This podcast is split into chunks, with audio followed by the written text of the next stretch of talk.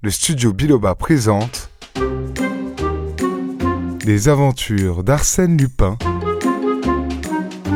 de Maurice Leblanc, lu par Alexis Gouret. Sherlock Holmes arrive trop tard. Quatrième partie. Elle leva les yeux comme il le demandait et le regarda. Puis, sans un mot, elle posa son doigt sur une bague qu'il portait à l'index. On n'en pouvait voir que l'anneau, mais le chaton, retourné à l'intérieur, était formé d'un rubis merveilleux. Arsène Lupin rougit. Cette bague appartenait à Georges Devanne. Il sourit avec amertume. Vous avez raison. Ce qui a été sera toujours. Arsène Lupin n'est et ne peut être qu'Arsène Lupin, et entre vous et lui, il ne peut même pas y avoir un souvenir. Pardonnez-moi, j'aurais dû comprendre que ma seule présence auprès de vous est un outrage. Il s'effaça le long de la balustrade, le chapeau à la main. Nelly passa devant lui. Il fut tenté de la retenir, de l'implorer. L'audace lui manqua. Et il la suivit des yeux comme un jour lointain où elle traversait la passerelle sur le quai de New York. Elle monta les degrés qui conduisent à la porte, un instant encore, sa fine silhouette se dessina parmi les marbres du vestibule. Il ne la vit plus. Un nuage obscurcit le ciel. Arsène Lupin observait, immobile, les traces des petits pas empreints dans le sable. Tout à coup, il tressaillit. Sur la chaise de bambou contre laquelle Nelly s'était appuyée, gisait la rose, la rose pâle qu'il n'avait pas osé lui demander. Oubliée sans doute elle aussi, mais oubliée volontairement ou par distraction. Il la saisit ardemment, des pétales s'en détachèrent, il les ramassa un à un, comme des reliques. Allons, se dit-il, je n'ai plus rien à faire ici, d'autant que, si Sherlock Holmes s'en mêle, ça pourrait devenir mauvais.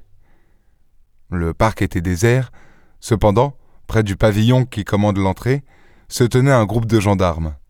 Il s'enfonça dans les taillis, escalada le mur d'enceinte et prit, pour se rendre à la gare la plus proche, un sentier qui serpentait parmi les champs. Il n'avait point marché durant dix minutes que le chemin se rétrécit, encaissé entre deux talus, et comme il arrivait dans ce défilé, quelqu'un s'y engageait qui venait en sens inverse. C'était un homme d'une cinquantaine d'années peut-être, assez fort, la figure rasée, et dont le costume précisait l'aspect étranger. Il portait à la main une lourde canne et une sacoche pendait à son cou. Ils se croisèrent. L'étranger dit, avec un accent anglais à peine perceptible Excusez-moi, monsieur. Est-ce bien ici la route du château? Tout droit, monsieur. Et à gauche dès que vous serez au pied du mur. On vous attend avec impatience. Ah? Oui, mon ami Devan nous annonçait votre visite dès hier soir. Tant pis pour monsieur Devanne, s'il a trop parlé. Et je suis heureux d'être le premier à vous saluer. Sherlock Holmes n'a pas d'admirateur plus fervent que moi. Il y eut dans sa voix une nuance imperceptible d'ironie qu'il regretta aussitôt, car Sherlock Holmes le considéra des pieds à la tête, et d'un œil à la fois si enveloppant et si aigu, qu'Arsène Lupin eut l'impression d'être saisi plus exactement et plus essentiellement qu'il ne l'avait jamais été par aucun appareil photographique. Le cliché est pris, pensa-t-il. Plus la peine de me déguiser avec ce bonhomme-là. Seulement, m'a-t-il reconnu Ils se saluèrent, mais un bruit de pas résonna, un bruit de chevaux qui caracolent dans un cliquetis d'acier. C'étaient les gendarmes. Les deux hommes durent se coller contre le talus dans l'herbe haute pour éviter d'être bousculés. Les gendarmes passèrent, et comme ils se suivaient à une certaine distance, ce fut assez long. Et Lupin songeait Tout dépend de cette question. M'a-t-il reconnu? Si oui, il y a bien des chances pour qu'il abuse de la situation. Le problème est angoissant. Quand le dernier cavalier les eut dépassés, Sherlock Holmes se releva et, sans rien dire, brossa son vêtement sali de poussière. La courroie de son sac était embarrassée d'une branche d'épines. Arsène Lupin s'empressa. Une seconde encore, ils s'examinèrent. Et si quelqu'un avait pu les surprendre à cet instant, c'eût été un spectacle émouvant que la première rencontre de ces deux hommes si puissamment armés, tous deux vraiment supérieurs et destinés fatalement, par leur aptitude spéciale, à se heurter contre deux forces égales, que l'ordre des choses pousse l'une contre l'autre à travers l'espace. Puis l'Anglais dit Je vous remercie, monsieur. Tout à votre service, répondit Lupin. Ils se quittèrent, Lupin se dirigea vers la station, Sherlock Holmes vers le château. Le juge d'instruction et le procureur étaient partis après de vaines recherches, et l'on attendait Sherlock Holmes avec une curiosité que justifiait sa grande réputation. On fut un peu déçu par son aspect de bon bourgeois qui différait si profondément de l'image qu'on se faisait de lui. Il n'avait rien du héros de roman, du personnage énigmatique et diabolique qu'évoque en nous l'idée de Sherlock Holmes. Devanne, cependant, s'écria plein d'exubérance. Enfin Maître, c'est vous Quel bonheur Il y a si longtemps que j'espérais Je suis presque heureux de tout ce qui s'est passé, puisque cela me vaut le plaisir de vous voir. Mais à propos, comment êtes-vous venu? Par le train. Quel dommage Je vous avais cependant envoyé mon automobile au débarcadère. Une arrivée officielle, n'est-ce pas? Avec tambour et musique. Excellent moyen pour me faciliter la besogne. Bougonna l'anglais. Ce ton peu engageant déconcerta Devanne, qui, s'efforçant de plaisanter, reprit La besogne, heureusement, est plus facile que je ne vous l'avais écrit. Et pourquoi? Parce que le vol a eu lieu cette nuit. Si vous n'aviez pas annoncé ma visite, monsieur, il est probable que le vol n'aurait pas eu lieu cette nuit. Et quand donc? Demain ou un autre jour. Et en ce cas, Lupin eût été pris au piège. Et mes meubles n'auraient pas été enlevés. Mes meubles sont ici. Ici? Ils ont été rapportés à trois heures.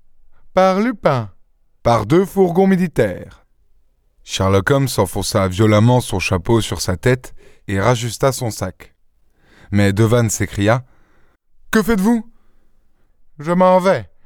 Et pourquoi? Vos meubles sont là, Arsène Lupin est loin, mon rôle est terminé. Mais j'ai absolument besoin de votre concours, cher monsieur. Ce qui s'est passé hier peut se renouveler demain, puisque nous ignorons le plus important.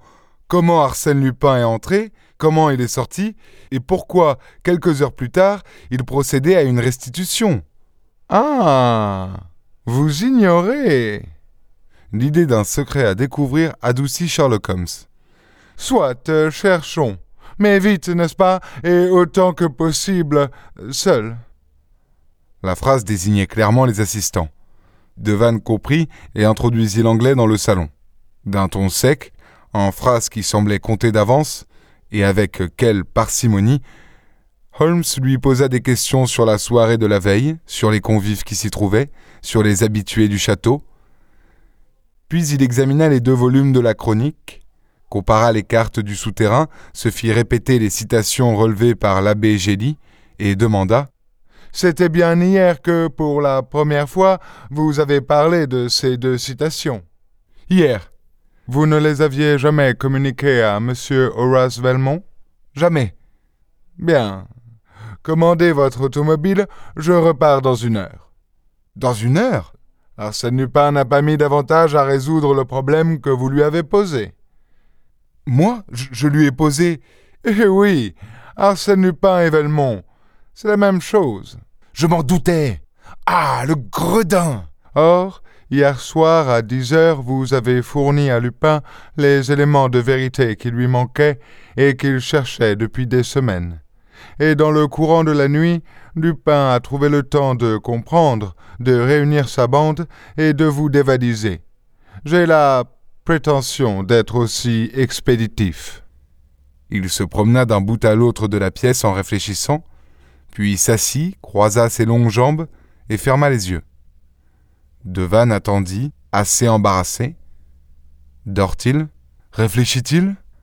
À tout hasard, il sortit pour donner des ordres, quand il revint, il l'aperçut au bas de l'escalier de la galerie, à genoux et scrutant le tapis. Qu'y a-t-il donc? Regardez, là, ces taches de bougie. Tiens, en effet. et toute fraîche. Et vous pouvez en observer également sur le haut de l'escalier et davantage encore autour de cette vitrine qu'Arsène Lupin a fracturée et dont il a enlevé les bibelots pour les déposer sur ce fauteuil. Et vous en concluez? Rien. Tous ces faits expliqueraient sans aucun doute la restitution qu'il a opérée, mais c'est un côté de la question que je n'ai pas le temps d'aborder. L'essentiel, c'est le tracé du souterrain. Vous espérez toujours Je n'espère pas, je sais. Il existe, n'est-ce pas, une chapelle à deux ou trois cents mètres du château. Une chapelle en ruine où se trouve le tombeau du duc Rollon. Dites à votre chauffeur qu'il nous attende auprès de cette chapelle. Mon chauffeur n'est pas encore de retour. On doit me prévenir. Mais d'après ce que je vois, vous estimez que le souterrain aboutit à la chapelle? Sur quel indice euh, Sherlock Holmes l'interrompit. Je vous prierai, monsieur, de me procurer une échelle et une lanterne.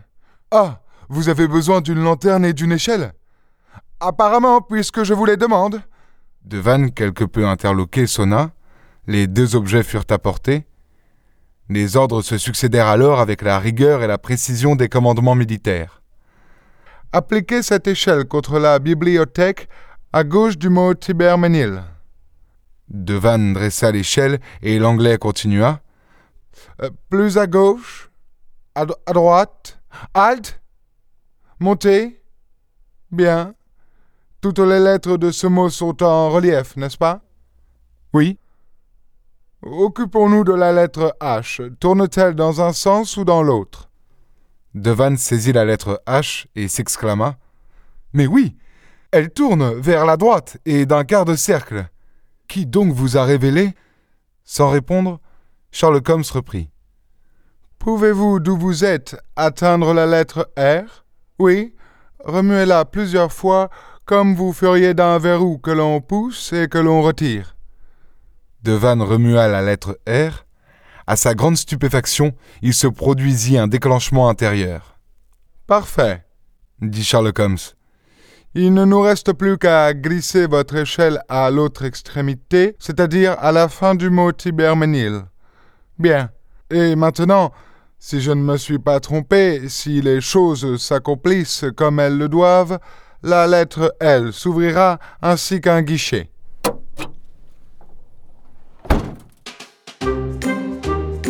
Cette histoire d'Arsène Lupin est à suivre dans l'épisode suivant.